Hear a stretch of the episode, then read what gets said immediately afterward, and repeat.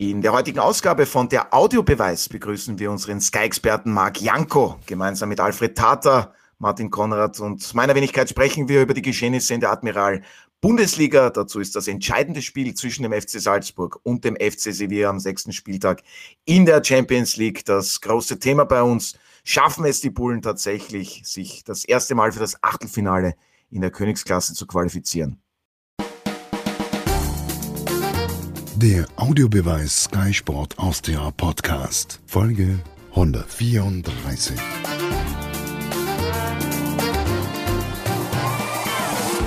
Hallo und herzlich willkommen bei einer neuen Ausgabe von der Audiobeweis. Heute haben sich Alfred Tater, Martin Konrad und meine Wenigkeit Otto Rosenauer Verstärkung in Form eines weiteren Sky-Experten geholt. Wir begrüßen recht herzlich den 70-fachen österreichischen Nationalteamspieler Marc Janko, Servus, hallo. Servus, grüß euch. Ja, wir hoffen, es geht dir gut. Vielen Dank, dass du dir Zeit genommen hast und in unserer illustren Runde dabei bist. Immer gerne, es ist mir ein Volksfest. Ja, und das auch noch am Nicolo-Tag. Alfred, Martin, wer ist der Krampus, wer ist der Nicolo? Ich bin weder noch. du bist der wievielfache Teamspieler, Alfred? Im, oh, mit Beginn. Ausnahme von A-Team Rekordnationalspieler im Nachwuchs. Ja, stark. Das stimmt. Das, das wollte ich jetzt noch einmal hören. Aber ja. herzlich willkommen, Otto. Servus. Bitte ja. packt, packt die Messe ein, bitte. sind wir lieb zueinander. So ist es. Ich bin froh, dass ihr alle drei dabei seid. Also, gestern fand das 334. Wiener Derby statt. Marc, Rapid gegen die Austria 1 zu 1. Du warst als Co-Kommentator an der Seite von Philipp Patanina im Einsatz. Was hat dir mehr Spaß gemacht, das Kommentieren oder das Fußballspiel zu sehen? Also anders, anders gesagt, ich war froh, dass ich nicht am Feld unten gestanden bin, äh, sondern äh, ich durfte es mir anschauen und es war im Großen und Ganzen ein durchschnittliches Spiel, wie ich fand, äh, und mit einem gerechten Unentschieden am Ende des Tages. Ja, es war ja auch das Debüt vom neuen Cheftrainer Ferdinand Feldhofer. Wie überrascht warst du, dass er der neue Cheftrainer beim SK Rapid Wien geworden ist? Ja, also es war, äh, er war auf jeden Fall im, im erweiterten ähm, Favoritenkreis äh, vorhanden. So habe ich ihn auch dazu gezählt und ähm, dass es im Endeffekt geworden ist, ähm, würde ich nicht sagen unbedingt überraschend, jetzt aber auch nicht äh, komplett weit hergeholt. Ja, Alfred, du hast sicherlich auch das Match geschaut, was interessierter Beobachter, Zuseher. Wer hätte für dich die drei Punkte mehr verdient gehabt? So unentschieden im Wiener Derby, das kennt man ja jetzt schon langsam. Ja, ich denke, dass es keinen Sieger verdient hätte. Beide Teams waren eigentlich schwach. Ich äh, muss den Markt korrigieren. Aus meiner Sicht war es kein gutes Spiel. Und ähm, mehr ist auch dazu nicht zu sagen. Cool. Naja, der Marc hat gemeint, ich glaube, ein solides Fußballspiel. Martin, wie hast es du gesehen? Wer war für dich das bessere Team? Expected Goals, da lag ja Rapid klar vorne. Ein schöner Wert. Ich habe einmal die Messe eingepackt, das wollte ich einmal sagen, bevor ich eine Antwort gebe. Und äh, also Alfred, du bitte noch Messe einpacken. Nein, ich glaube, es ist schon etwas, das muss ich schon sagen, wenn man in einem Stadion ist, egal ob mit oder ohne Zuseher, natürlich ist mit Zuseher viel angenehmer, wirkt ein Spiel dann immer auch noch flüssiger, dynamischer, interessanter, als wenn man vor dem Fernseher sitzt. Das muss man einmal fix festhalten, würde ich sagen. Ich bin auch der Meinung, dass dieses Derby recht, recht flott begonnen hat, aber die Austria eigentlich dann nicht äh, imstande war, nach der Führung eigentlich nachzusetzen. Rapid war da klar besser. Ich dachte mir dann eigentlich nur, dass in der zweiten Hälfte mehr kommt. Insgesamt war dann, finde ich, die erste Hälfte besser bei der Austria muss man, glaube ich, auch festhalten, dass eben so Ausfälle, so wie das jetzt klingt, so etwas komisch, weil wer hätte vor vier Monaten gesagt, wenn ein El Scheibi und ein Huskovic ausfällt, dann gibt es Probleme. Aber das ist Fakt.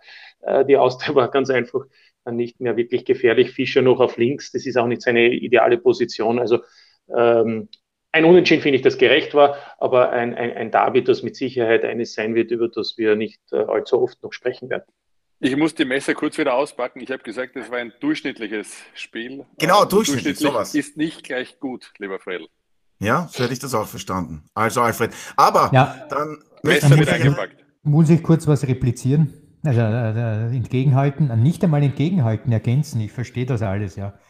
Sache ist ja eines, wir beobachten seit geraumer Zeit und nicht nur bei den beiden Wiener Vereinen, sondern auch bei Salzburg oder bei Sturm. Wir sind bei den Vereinen bereits über dem Limit. Ja, also diese lange, lange, lange, lange, lange, diese lange, lange, lange, lange Saison mit vielen Spielen, die ist jetzt praktisch schon äh, zu viel. Deshalb kann man nicht erwarten, dass bei den Spielern es so explosiv zur Sache geht wie im Sommer.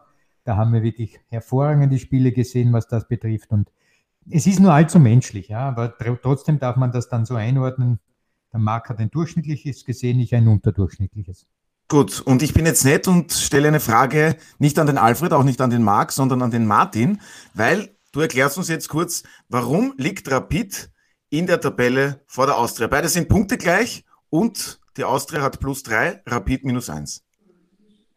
Ja, du hast eigentlich noch Ried vergessen. Es sind ja Richtig. drei Teams mit 21 Zählern.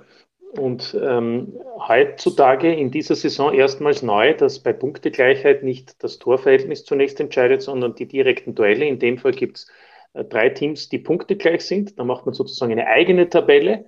Mittlerweile haben übrigens alle drei Mannschaften auch schon zweimal gegeneinander gespielt. Und in dieser Wertung, wenn ich das richtig im Kopf habe, hat Rapid ähm, sechs Zähler nämlich einen Sieg gegen Ried, ein Unentschieden und zweimal das Unentschieden gegen die Austria. Die Austria, die aber gegen Ried ähm, nicht ähm, ähm, vier Punkte machte, sondern, glaube ich, nur drei, hat deshalb fünf Punkte. Und Ried, hilf mir Otto, hat, äh, glaube ich, hat nur drei Punkte, wie auch immer. Gegen die Austria Tabelle, zu Hause gewonnen. Ja, genau. Die Ried ist jedenfalls letzter in dieser Dreierkonstellation und deshalb ist Rapid Fünfter, die Austria Sechster und Ried ist Siebenter. Also, ich kann nur festhalten, so schaut es aus. Im Übrigen, aber wenn wir schon dabei sind, es würde jetzt fast zu weit führen. Aber würden äh, die, die, die Punktezahl gleich sein, würde die Tordifferenz gleich sein, würde in Österreich die Auswärtstorregel zählen aus diesen direkten Duellen. Und das ist deshalb so interessant. International zählt das nämlich nicht. Das heißt zum Beispiel morgen oder übermorgen in der Champions League, wenn zwei Teams Punkte gleich sind, im direkten Duell dann auch Punkte gleich sind. Und im direkten Duell zum Beispiel haben wir das bei äh, Porto und bei Milan. Im direkten Duell jeder ein Sieg, einmal 2-1, einmal 1-0. In Österreich würde man sagen, die Mannschaft, die zwei Auswärtstore gezielt hat, hat ist durch. International ist das nicht der Fall. Da steht es 2-2, also die Tordifferenz ist ausgeglichen. Dann kommt wieder die Tordifferenz aus allen Gruppenspielen. Also man kann es natürlich schon verkomplizieren, aber ich will nur sagen, es ist also zwischen Österreich und, und der UEFA, wenn man so möchte, so kann auch ein Unterschied. Bin ein bisschen abgeschweift. Das ist in Ordnung. trotzdem sagen. Ja, ist ja auch gut so. Und wer unseren Podcast, Podcast hört, der weiß Bescheid und Marc und Alfred hätten es nicht besser erklären können. Marc, wir haben gestern bei beiden Teams, bei der Austria und bei Rapid auch junge österreichische Spieler gesehen. Wird das, äh, ist das der richtige Weg, dass da beide Wiener Großclubs da jetzt auch die jungen Österreicher forcieren, den Fokus darauf legen?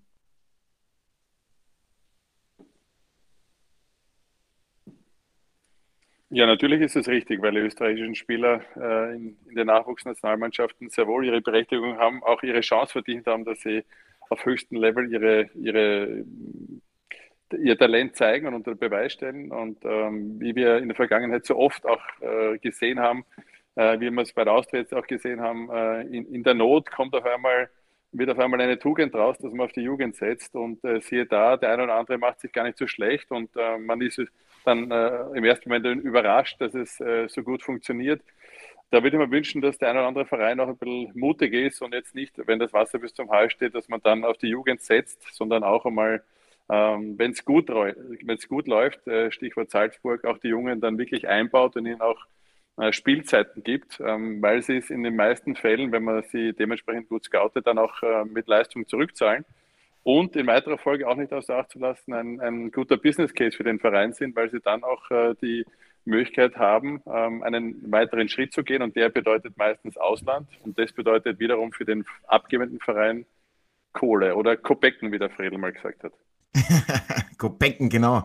Alfred, die Austria, die hat sich stabilisiert bei Rapid. Da herrscht eine Art Euphorie nach der Verpflichtung von Ferdinand Feldhofer. Rechnest du damit, dass es bei beiden Teams weiterhin ja auch bei der Leistungskurve nach oben gehen wird? Schaffen es beide Mannschaften in die Meistergruppe? Zuerst Rapid.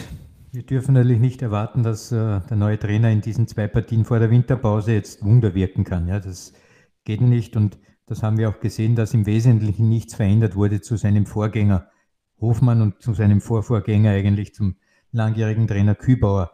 Von der Spielausrichtung 4-2-3-1 ist im Großen und Ganzen alles gleich geblieben, wie man es offensiv spielen will, wie man es defensiv spielen will. Mit einer Nuance vielleicht schärfer, aber insgesamt kein großer, äh, kein großer Veränderungs, äh, Veränderung in Sicht, was das betrifft.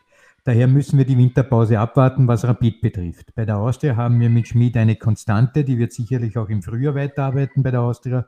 Dort haben wir schon gehört, sind äh, einige gute Junge jetzt gereift in dieser Herbstsaison und die werden sicherlich dort weitermachen, weil sie auch gar nicht anders geht. Man muss nur abwarten, inwieweit dann der neue Investitionsschub, der vielleicht kommen kann, mit den Leuten, die hier vielleicht Geld investieren wollen, inwieweit man dann neue Ziele ausgeben will, äh, sprich vielleicht international dabei sein will und dann vielleicht Spieler wieder verpflichtet, die eine Qualität haben, dass man ausgehen kann, dass die von Beginn an spielen werden und damit vielleicht die Jungen dann wieder auf die Bank gehen. Daher insgesamt eine Entwicklung, die bei beiden offen bleibt.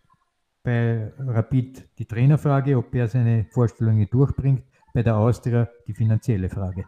Ja, und wenn wir schon beim Thema Trainer sind, hat sich bei der SV Guntermatik Ried etwas getan. Gestern gab es ja im Oberösterreich-Derby eine knappe 0 zu 1 Auswärtsniederlage in Parsching beim LASK und Robert Ibertsberger ist der neue Cheftrainer, war ja auch schon zu vernehmen, hat sich etwas angekündigt. Marc, denkst du, ist das eine gute Wahl aus Sicht der Wikinger? Robert Ibertsberger, den kennen wir ja noch vom SK in St. Pölten als Cheftrainer.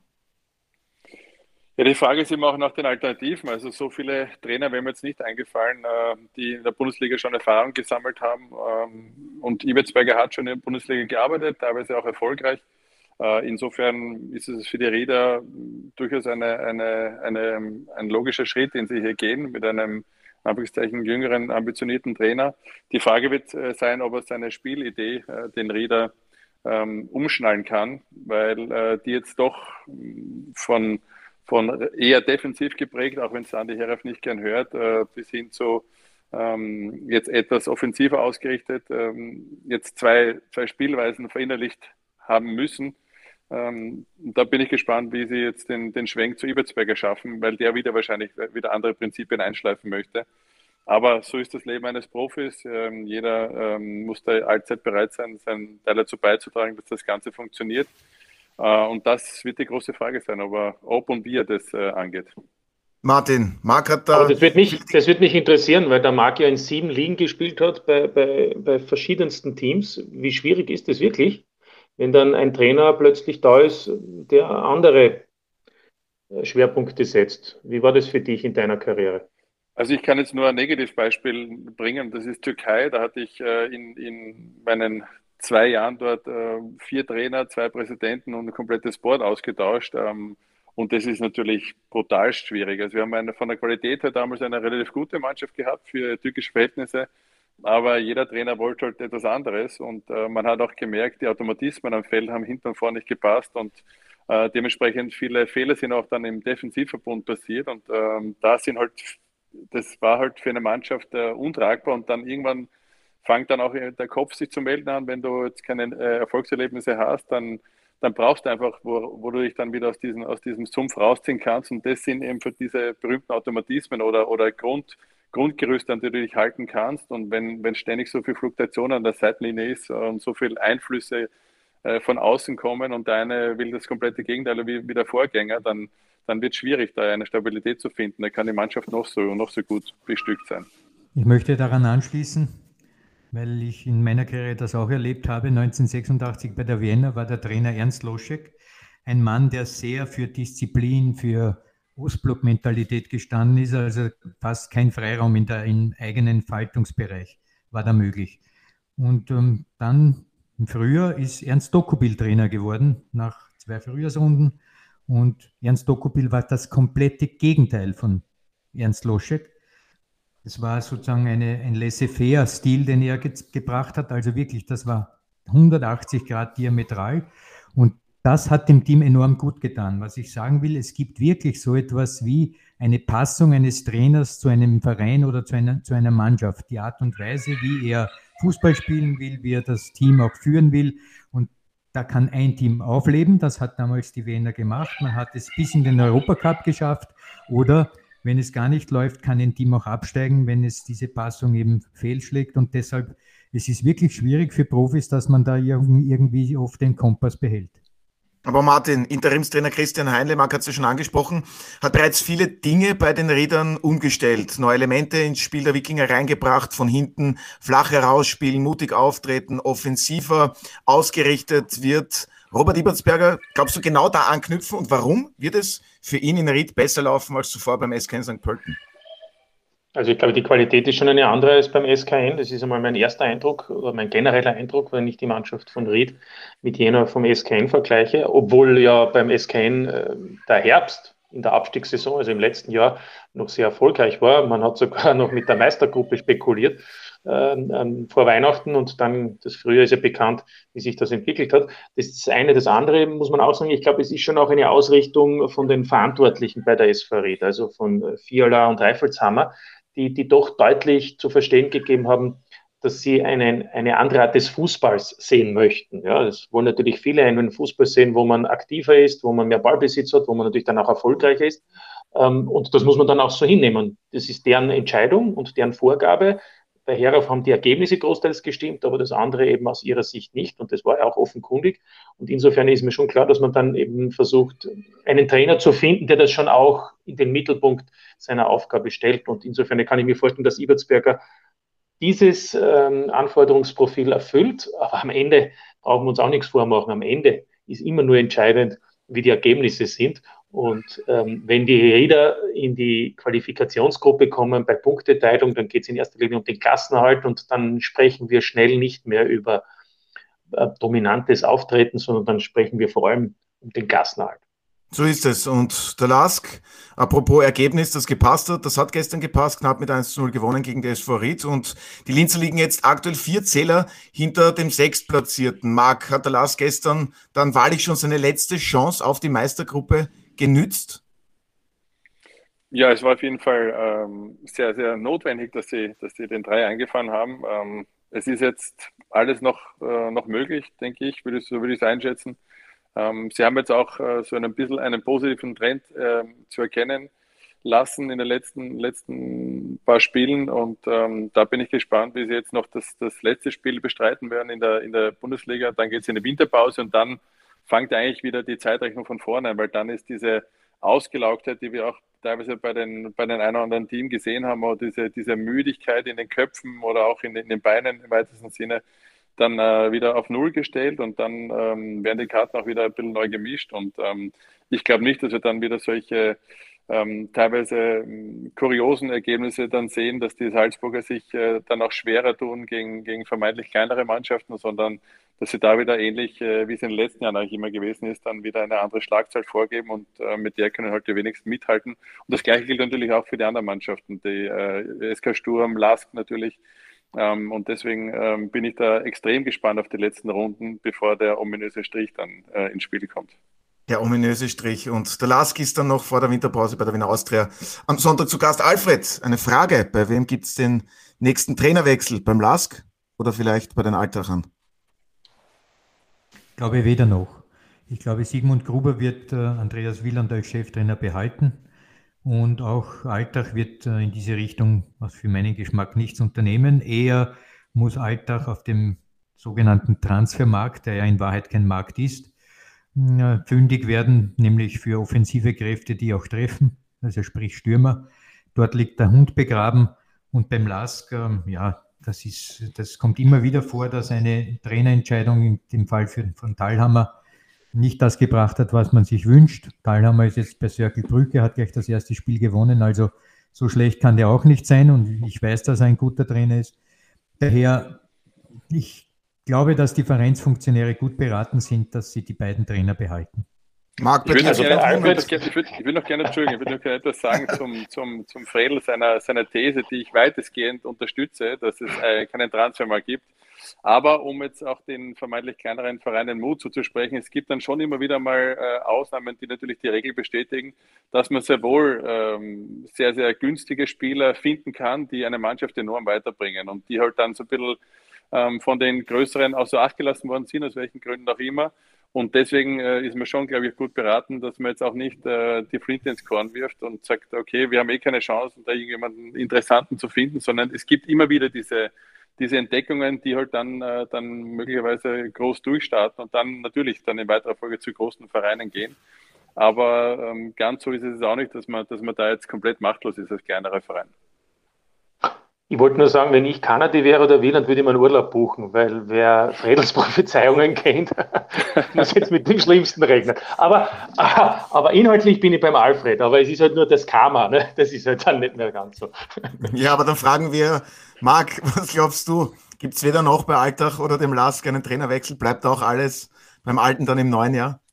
Naja, momentan muss man ganz klar sagen, wenn's, äh, wenn ich wo einen Trainerwechsel sehe, dann natürlich bei Alltag, weil natürlich äh, dort jetzt äh, seit einiger Zeit ähm, jetzt nicht äh, so auch die Ergebnisse passen, wie man sich das vorstellt. Ähm, beim, beim LASK ähm, gibt es immer wieder mal positive Lichtblicke und deswegen ähm, noch am ehesten in Alltag. Aber natürlich bin ich, bin ich ähm, der Meinung, dass man schon noch gut beraten ist, wenn man noch am, am Trainer Kennedy festhält, weil ich schon der Meinung bin, dass er die Mannschaft noch erreicht und dass er sehr wohl noch äh, äh jetzt auch mit möglichen und notwendigen Neuverstärkungen im, im Winter dann auch äh, nochmal das Ruder rumreißen wird können. Ja, und also beim Last, über... wollte ich nur sagen, beim Last bin ich auch der Meinung, die sind, Linzer sind vier Punkte hinter der Meistergruppe bei fünf Ausstehenden und damit noch 15 zu vergebenden Punkten. Die Mannschaft ist im K.O.-Runden-Playoff in der Conference League. Achtelfinale. Ähm, im Achtelfinale, Entschuldigung, als erstes mir sogar im Achtelfinale schon fix. Das geht erst im März los. Das heißt, man hat also am, im Februar keine unter Anführungszeichen äh, Belastung, was den Europacup betrifft. Genau, aber, aber keine, was den Europacup betrifft. Also ich, ich sage mal so, da glaube ich auch, dass das so bleiben wird, unabhängig vom Ergebnis äh, gegen die Austria. Wobei natürlich, wenn da der Last zumindest nicht verliert, dann, dann hat man alle Möglichkeiten, das im Frühjahr äh, aus eigener Kraft zu schaffen. Ja, denke ich auch. Und bevor wir über den Tabellenführer und österreichischen Meister sprechen, Alfred, ein Team, das sorgt weiterhin für Furore. Austria Klagenfurt, der Aufsteiger, der gewinnt, punktet, ist Vierter. Wie viel Anteil an diesem Erfolg hat Peter Parkholt? Du hast dich ja sehr gefreut zu Beginn der Saison, dass er in der Bundesliga zurück ist. Zu Recht, wie ich finde. Ja, weil ich eines nicht verstanden habe, warum man den Peter in der Vergangenheit äh, so einem Bashing ausgesetzt hat von vielen Seiten der Fanszene vor allem. Ja. Da wurde ihm ja völlig der Fußballverstand teilweise abgesprochen, nachdem er da in Albanien und in Slowenien und wo auch immer gewesen ist. Und das war dort nicht so besonders erfolgreich, wenn man auch weiß, wie dort die Fußballkultur gepflogen wird. Aber, und äh, das muss man wirklich sagen, wenn man jetzt die Clubs anschaut, diese zwölf in der österreichischen Bundesliga, ist es mittlerweile bei jedem Verein so, dass jeder Club ein spezifisches Gesicht hat. Ja, du kannst jeden Club, wenn du mich um Mitternacht aufwächst und mich fragst, was ist das, wie dieser Verein spielt, kannst du eine definitive und klare Antwort geben. Und das gilt auch für die Kärntner. Heißt für mich, der Peter Backkult hat in seinen Kader geschaut, hat dort genau durchforstet seine grauen Zellen. Was kann ich diesem Team zumuten? Weil oft einmal ist der Spagat zwischen dem, was sich ein Trainer gerne vorstellt, Stichwort Guardiola verseuchte Trainer, Klammer zu, und dem, was ähm, möglich ist aufgrund des Spielerpotenzials und der Spieler selber, herrscht oft einmal ein großer Spagat. Und ich glaube, der Winkel zwischen diesen beiden Schenkeln ist null bei Kärnten. Heißt also, das, was der Peter gesehen hat, stimmt mit dem, was das Team spielen kann, überein und genau das spielen sie. Und deshalb sind sie erfolgreich. Bin ich 100% beim Fredel. Was ich noch da anmerken möchte oder anfügen möchte, ist, äh, was man jetzt auch, finde ich, sehr, sehr gut sieht, ist, und Peter Backel war immer mit seinen Mannschaften bekannt dafür, dass seine Mannschaften immer sehr, sehr fit äh, gewesen sind. Und äh, wir haben es vorher gerade angesprochen, Red Bull Salzburg, äh, enorme Belastungen äh, ausgesetzt gewesen. Jetzt pfeifen sie ein bisschen so, möchte nicht sagen aus dem letzten Loch, aber man merkt jetzt schon auch die Belastung, auch in der Müdigkeit, in den Köpfen. Sturm Graz das Gleiche. Ähm, und bei Klagenfurt sieht man einfach, die, die sind einfach richtig fit, die Jungs, und der, die, die, die können eine, eine Saison lang durchspielen, haben natürlich jetzt auch, muss man auch fairerweise sagen, keine internationale Belastung, das kommt natürlich auch dazu. Ähm, ähm, aber im Großen und Ganzen ist es auch immer ein, ein, ein Punkt von Peter Backholz Mannschaften gewesen, dass sie einfach enorm fit gewesen sind. Ich kann selber ein Lied davon singen, habe auch das eine oder andere Mal gegen ihn gegen gespielt. Ähm, und deswegen freut es mich für ihn, dass er so gut in die Liga gefunden hat. Und äh, das ist auch nicht so einfach, was der Fredel auch richtigerweise gesagt hat, dass du auch erkennst, was kann ich aus der Mannschaft herauspressen oder was kann ich mit dieser Mannschaft für einen Fußball spielen. Und das schafft er wie äh, wenig andere. Martin, die Klagenfurter sind auf Rang 4. Bitte? Ja. Sagst ja, du? Sag. Klagenfurt auf Rang 4, der WRC auf Rang 2. Was ist in Kärnten los? Die neue Fußballmacht in Österreich, oder wie? Naja. Sehr begeistert. ja, ja, okay. Eine Momentaufnahme, brauchen wir gar nicht reden. Es ist auch, auch total in Ordnung und, und, und es ist sicherlich auch dem Kärntner Fußball gut. Wäre halt schön, wenn er dann wieder Zuseher wäre. Äh, wird ja nicht von beiden Kärntner Clubs äh, diese Rivalität so gerne angenommen. Also die Freude ist ja da äh, überschaubar, ähm, dass da sozusagen gerade in Wolfsberg, dass da sozusagen aus Klagenfurt jemand auch noch kommt. Aber was ich noch ergänzen wollte, ist, Baku zwei Sachen. Das eine ist, ich finde, dass der Kader natürlich auch zwar nicht in der Breite äh, vielleicht so, so qualitativ hochwertig ist, obwohl man da ja auch noch nachjustiert hat während der Saison mit zwei äh, arbeitslosen und Anführungszeichen vertragslosen Spielern. Aber ich finde, dass der, der Stamm eine hohe Qualität hat. Und deswegen ist das weniger überraschend für mich. Also das finde ich, da ist auch wirklich Qualität da. Das geht, das zieht sich durch. Beide Torhüter sind gut. Die Innenverteidigung ist gut das zentrale Mittelfeld hat, hat, hat enorme Stärken und, und vorne hat man jetzt neben Pink sogar noch einen, einen anderen Spieler geholt. Und da muss man immer noch dazu sagen, dass ja die ursprünglichen wichtigen Spieler wie Getzos, wie Morera ja, seit, seit Monaten verletzt sind. Also umso mehr ist das sicherlich dann auch noch äh, zu betonen. Und die zweite Geschichte ist, auch das gilt für Barcodes Teams. Äh, die Spieler haben natürlich einen enormen Respekt vor Peter Barkholt und das höre ich auch heraus. Ähm, er gibt in den Trainings bei allem Spaß immer enorm Gas und die Spieler sind da auch so gefordert und auch so bereit, weil es eben für viele auch äh, das erste Mal ist, dass sie in der Bundesliga spielen und deshalb auch bereit, hier über die Grenzen zu gehen. Spannend wird es natürlich dann immer werden, wenn erstens einmal die Mannschaft sich verändert, weil wenn man hört, dass da zwei, drei Spieler dabei sind, die natürlich deren Verträge auslaufen, die auch schon Angebote von anderen Clubs haben, wie es sich dann weiterentwickelt und wie dann natürlich in der äh, mit Fortdauer der Saison, aber vor allem auch in der kommenden, wie sich dann die neuen Gegebenheiten auch für Peter Barkholt natürlich äh, ergeben. Wen meinst du? Patrick Reil und Turga Gemici Basi, oder? Die zwei hast du gemeint, oder? Zum Beispiel. Die, die wurden übrigens haben, alle am Transfermarkt geholt. Ja. Du meinst ablösefrei? ja. Ja. ja. ja, die Salzburger, die holen auch immer wieder sehr viele Spieler.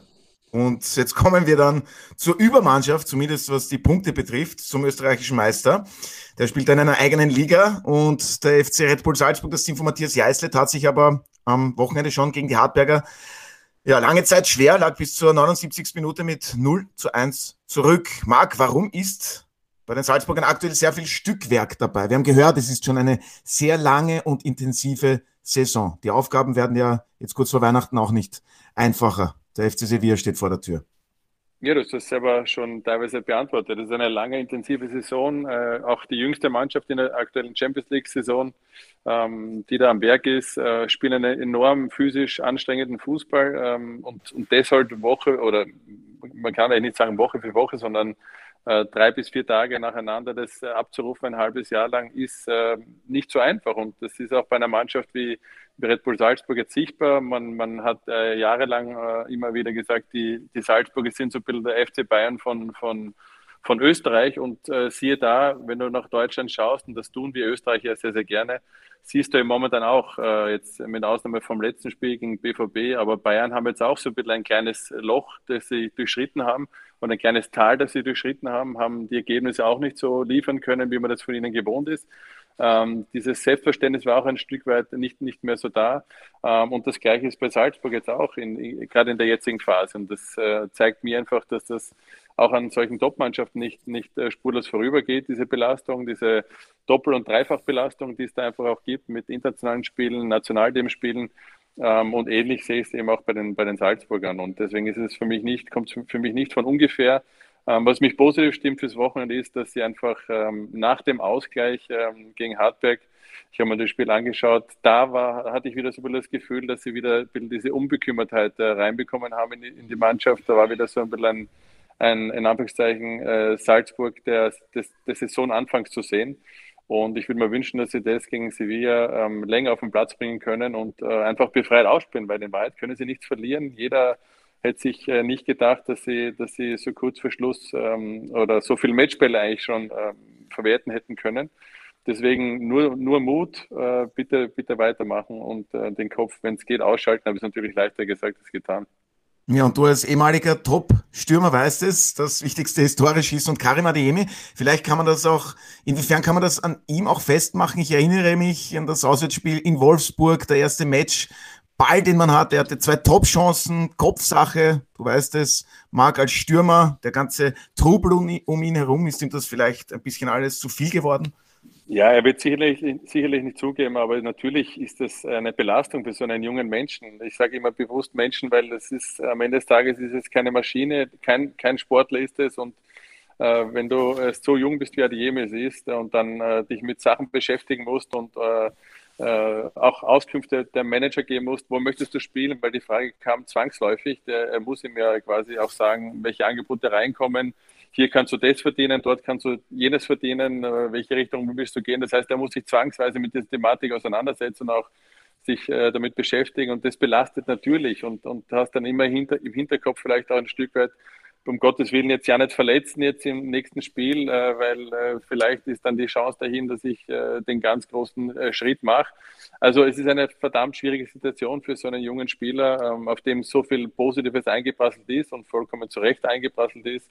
Ähm, national dem Einberufung, äh, er macht sich natürlich auch selber wahnsinnigen Druck. Das hat man auch in seinen Interviews nach, nach den Spielen teilweise gehört. Also da ist er wirklich äh, ziemlich zerkauert vor dem Mikrofon gestanden, war sehr selbstkritisch und hat äh, ist sehr ähm, ja, harsch mit sich ins Gericht gegangen, was ich eigentlich nicht äh, notwendig gefunden habe.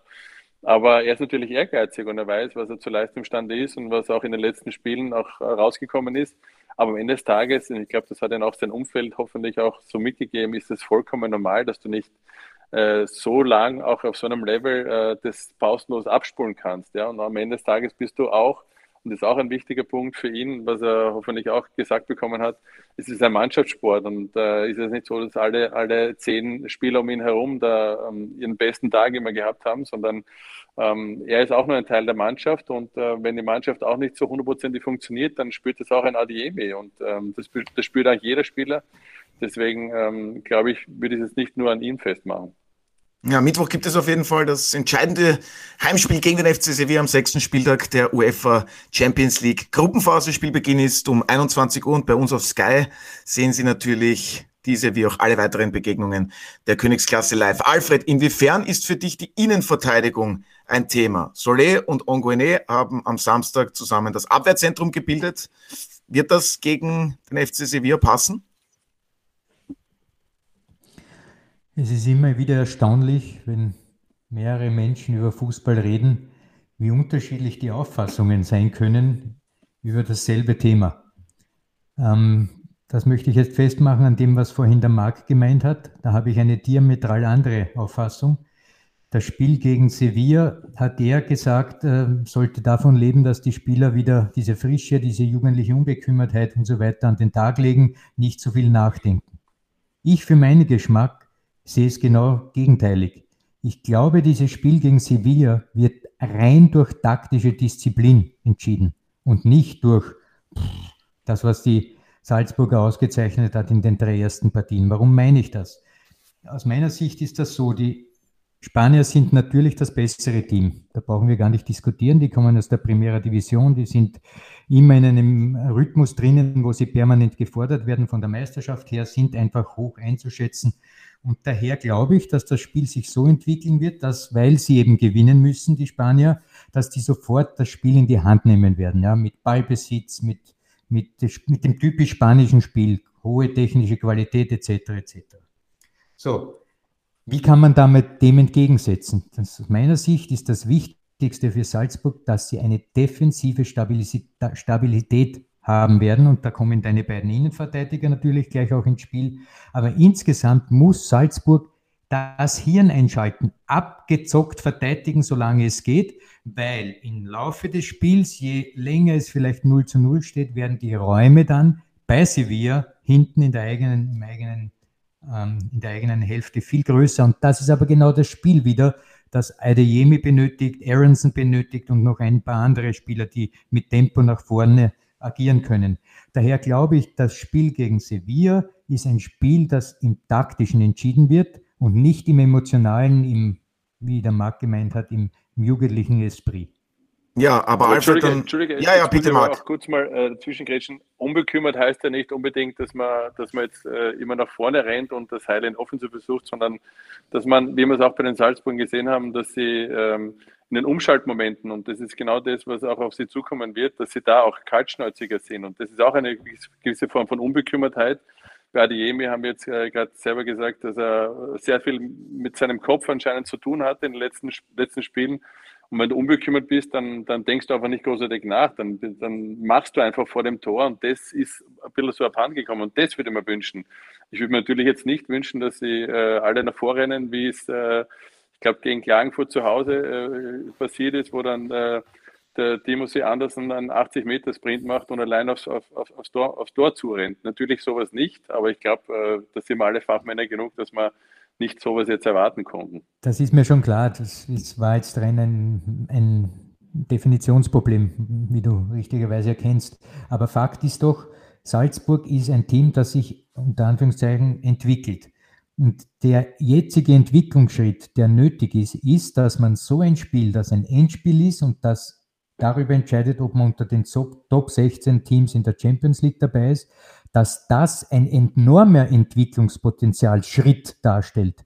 Und der kann aber nur gelingen, wenn das Team auf der taktischen Seite im defensiven Bereich derartig auf der Höhe ist, dass man ein Team wie Sevilla verhindert, dass die ein Tor machen. Und wenn das geschieht, hat Salzburg etwas erreicht, was, glaube ich, äh, wirklich in der eigenen Geschichte von Salzburg noch nicht der Fall war, nämlich über jenen Schritt hinauszugehen, der immer das junge Team bis jetzt limitiert hat. Man war immer nahe dran oder dann sind die großen Teams wie Liverpool oder Bayern gekommen und da war man sofort weg. Jetzt ist man in, erstmalig in der Lage, als junges Team mit taktischen Mitteln ein höher einzustufendes Team auszuschalten. Und ich glaube, diesen Entwicklungsschritt, wenn die die Salzburger schaffen, na dann habe ich Ehre. Ja, und wer die Technik mitspielt, würde ich jetzt gern Martin einbinden. Ich hoffe, da funktioniert die Internetverbindung ja. wieder. Ja, sehr schön. Martin, du bist da. Ich hoffe, das bleibt auch so. Martin, steckt das überhaupt in der Salzburg-DNA drinnen, in der Red Bull-DNA? Diese Spielweise, dass man zuerst einmal den Fokus auf eine stabile Defensive legt, so wie das jetzt Alfred auch erwähnt hat? Genau, das ist das Problem. Ich glaube nicht, dass man für dieses eine Spiel, wo ein Punkt zwar von vornherein reichen würde, dass man das ähm, so auch angehen wird. Ähm, deswegen würde mich das sehr überraschen die Frage ist ja viel mehr, glaube ich, ob die Mannschaft geistig, wie es der Marc auch angedeutet hat, diese Frische hat, ob die Mannschaft auch ähm, bereit ist, diesen Schritt zu setzen. Man kann ja sagen, letztes Jahr und vor zwei Jahren, könnte man auch sagen, mit Atletico und mit Liverpool waren noch zwei stärkere Gegner, ist es ja zweimal nicht gelungen, wobei da musste Salzburg gewinnen. Diesmal, wie gesagt, würde ein Punkt reichen. Ich bin ich bin vorsichtig äh, in, in, in, meiner Einschätzung. Ich würde es dem österreichischen Clubfußball wünschen, aber ich bin im Moment nicht so hundertprozentig überzeugt, ob Salzburg aktuell 100 Prozent bringen kann. Und ich sage mal so, es werden 100 Prozent notwendig sein, um gegen eine Mannschaft, die ja selbst aus eigener Kraft es auch noch schaffen kann, und das ist ja, finde ich, auch das Schwierige, weil im Sevilla mit einem Sieg auch durch ist, ähm, ob Salzburg es dann wirklich auch, auch hinbringt. Also es müsste wieder mal so sein, glaube da sind wir uns alle einig, dass auch der Spielfilm stimmt, der ja in den ersten, sage ich einmal, Champions League-Spielen, in den ersten drei Champions League-Spielen und auch in der Qualifikation im Playoff sehr wohl gestimmt hat. Äh, Frel und ich haben ja, Frel, wenn ich erinnern kannst, nach dem letzten Salzburg-Spiel haben wir telefoniert und haben gesagt, ja, jetzt haben wir wirklich noch ein, ein Matchballspiel vor der Post. Äh, wie, was wünschen wir uns für dieses letzte Spiel? Und wir haben beide eigentlich gesagt, idealerweise, und der Messi hat uns jetzt indirekt bestätigt, wäre am besten, es hagelt, der Wind kommt von, von ganz schräg, es, ist, es hat minus 10 Grad, weil die die, die heißblütigen Spanier oder die, die Sonne gewohnt sind, die, die hassen solche Temperaturen. Und Messi hat, ich habe schon eingangs, eingangs äh, erwähnt, äh, auch das bestätigt, dass er mit den Temperaturen in Paris nicht zurechtkommt. Das hat er so ein bisschen als Ausrede seinem Kumpel die Maria mitgegeben, äh, Suarez, Verzeihung. Äh, und ähm, da fühlen sich einfach, diese äh, Andalusier nicht wohl. Und, und deswegen, das wäre noch zusätzlicher Punkt, der, den, den ich mir wünschen würde für, das, für den kommenden Mittwoch, dass der Wettergott da mitspielt, dass äh, sich die, die Männer Spanien ganz, ganz unwohl fühlen und äh, doppelt drei, und dreifach die Handschuhe anziehen, weil dann macht es ihnen vielleicht auch eine Spur weniger Spaß. Ja, und Alfred, du hast das ja hier im Podcast schon ein, zweimal erwähnt. Vergangene Woche war auch Christoph Freund der Manager des Salzburger Sportdirektor bei uns zu Gast und der hat auch gemeint, ja, wäre ganz gut. Den Salzburgern passen da die Wetterverhältnisse definitiv besser. Aber in Erinnerung an das erste Spiel beim FC Sevilla, wie viele Elfmeter wird es geben, Alfred? Ja, da ist noch ein Punkt, den du jetzt anschneidest, ist der Referee. Ähm, wie oder welche Art und Weise dieser Mann an den Tag, wer, wer pfeift überhaupt? Äh, ich habe noch gar nicht nachgeschaut, muss ich ehrlich sagen. Das ist nicht leid. unwesentlich, weil ja, wie wir gesehen haben, gibt es Teams, die lassen ein Spiel laufen, dann äh, Schiedsrichterteams, die lassen ein Spiel laufen, dann gibt es wieder welche, die sind kleinlich. Also das ist auch eine Frage, wie dann der Schiedsrichter Dinge auslegt. Und das dürfen wir nicht übersehen. Aber sollte nicht so sein, dass der Schiedsrichter letztlich die Hauptverantwortung trägt, wie das Spiel ausgeht, sondern es sollten die Spieler sein. Und ich hoffe, dass, wie ich schon gesagt habe, sich äh, Sevilla lange die Zähne ausbeißt durch ein aggressives Verteidigungsverhalten der Salzburger, dann so weit die Nerven verliert, dass es zu offenen Räumen kommt, wo dann die Schnellen hineinkommen und dann könnte es sein, dass man vielleicht mit einem Elfmeter auch 1-0 in Führung geht. Und das wäre Slavko, Spielfilm. Slavko Vincic aus Slowenien wird übrigens das Spiel leiten, Alfred. Ähm, der hat schon eine gewisse Erfahrung in der Champions League und der Videoschiedsrichter kommt aus England. Paul Tierney ist die Frage, ob der dann auch noch eine Rolle spielt. Wenn es Strafstöße geben sollte, würde ich auch mal vorschlagen, dass natürlich dann auch die verwertet werden. Da sind wir dann vielleicht wieder bei Adeyemi. Guter ähm, Vorschlag. Ähm, das, wär, glaube ich, ist immer gut, oder? Wenn man einen Strafstoß verwertet. es gibt nichts, was Martin Konrad nicht weiß und das hat er jetzt wieder eindrucksvoll bewiesen. Und noch um auf die Salzburger zurückzukommen, Marc, waren vielleicht auch dann die Erwartungen in dieser Gruppe im Vorfeld hat man oft gehört, ja, das ist ja gar nicht so wirklich eine Top-Gruppe, wie es davor war. Da ging es ja gegen den FC Liverpool, gegen den FC Bayern München. Und nach diesen sieben Punkten in den ersten drei Spielen, worauf ich hinaus möchte, war da die Erwartungshaltung dann vielleicht auch zu groß? Du hast das gesagt, das jüngste Team mit dem jüngsten Trainer in der Champions League Gruppenphase. Ich finde schon, also man hat sich da vielleicht ein bisschen blenden lassen nach diesen drei Spieltagen, dass jeder gedacht hat, um Gottes Willen, das geht jetzt so weiter. Ähm, ich habe es auch auf Sendung teilweise gesagt, äh, dass man auch nicht außer Acht lassen darf und das fairerweise auch erwähnen muss, dass sowohl Sevilla am Saisonanfang massive Probleme hatte, in die Spur zu finden. Wolfsburg hatte Probleme mit, äh, mit der Van Bommel-Entlassung. Ähm, und auch Lille, die sind auch ganz furchtbar schlecht in die, in die Liga gestartet, sind noch immer nicht dort, wo sie oder weit noch nicht dort, wo sie letzte Saison äh, gewesen sind. Das heißt, Salzburg hat diesen Startvorteil ein, ein, ein, eindrucksvoll für sich genutzt oder nutzen können, haben das auch wirklich äh, sehr hochverdient für sich entscheiden können. Aber das muss man auch immer wieder in die Bewertung mit rein, äh, reinwerfen. Und Sevilla ist jetzt äh, Nummer zwei in Spanien, haben sich wieder erfangen. Lille in der, in der Champions League zumindest ähm, machen ihre Sache auch ganz ordentlich. Und Wolfsburg ist auch wieder um einige stabiler, wie es am Saisonanfang gewesen ist. Also das, ist, das sind alles Dinge, ähm, die, die man auch äh, da berücksichtigen muss. Und das, das haben wir, glaube ich, alle uns äh, sind uns ein, einig am Saisonanfang oder vor der Auslosung oder nach der Auslosung haben wir alle gesagt, okay, das ist eine Gruppe auf Augenhöhe, da kann alles passieren.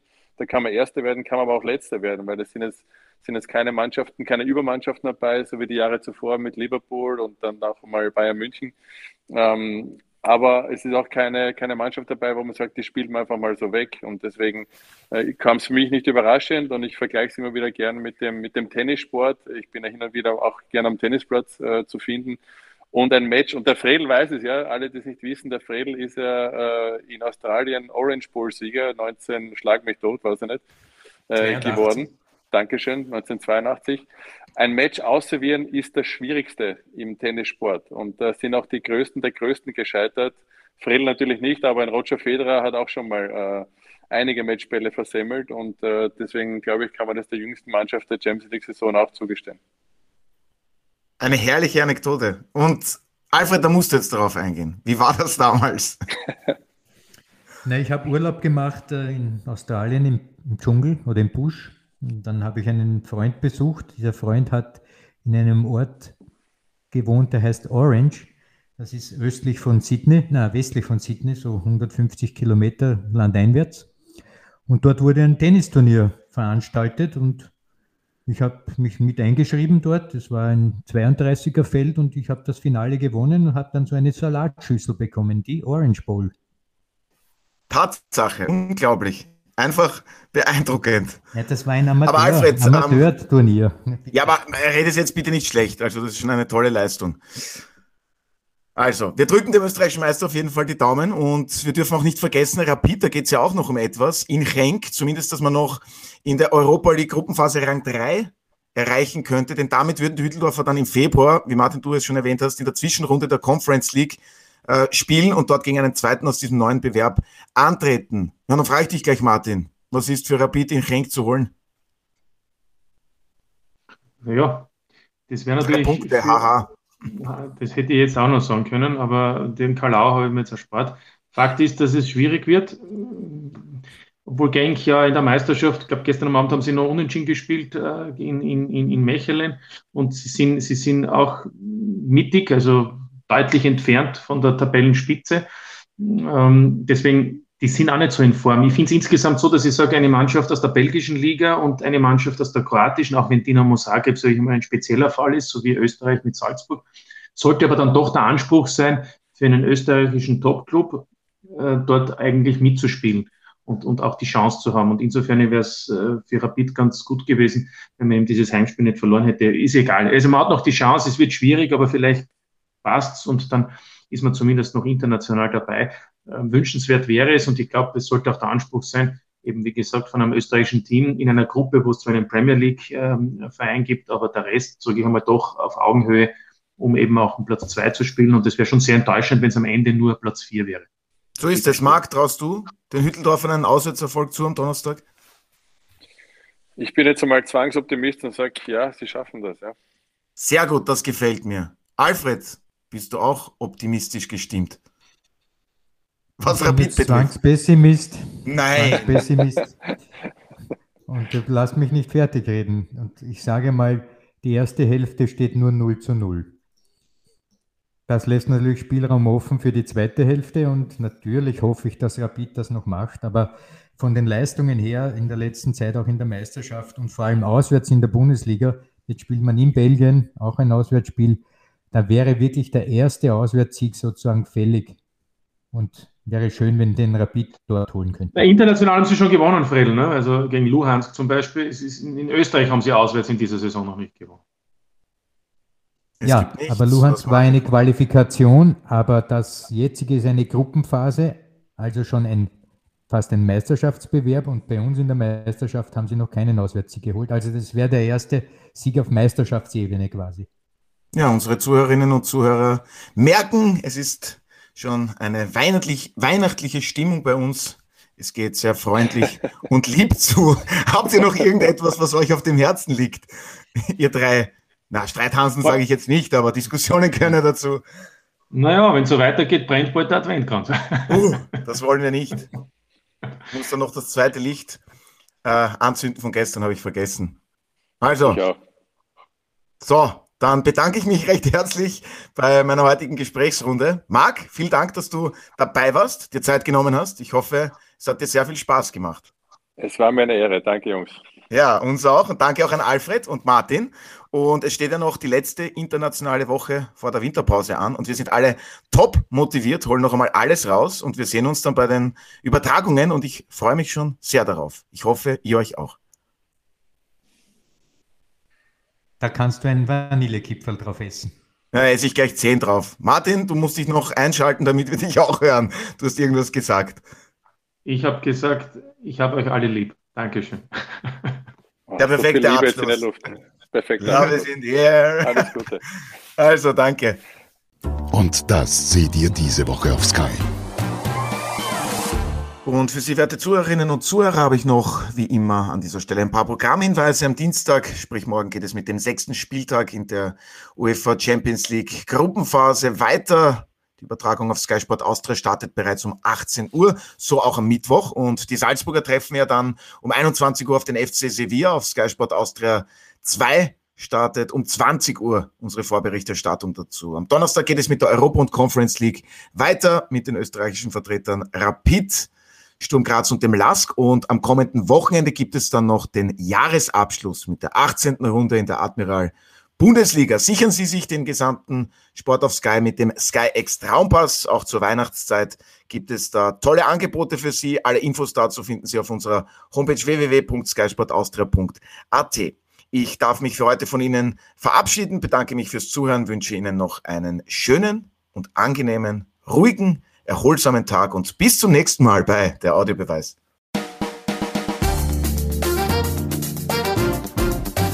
Das war der Audiobeweis. Danke fürs Zuhören.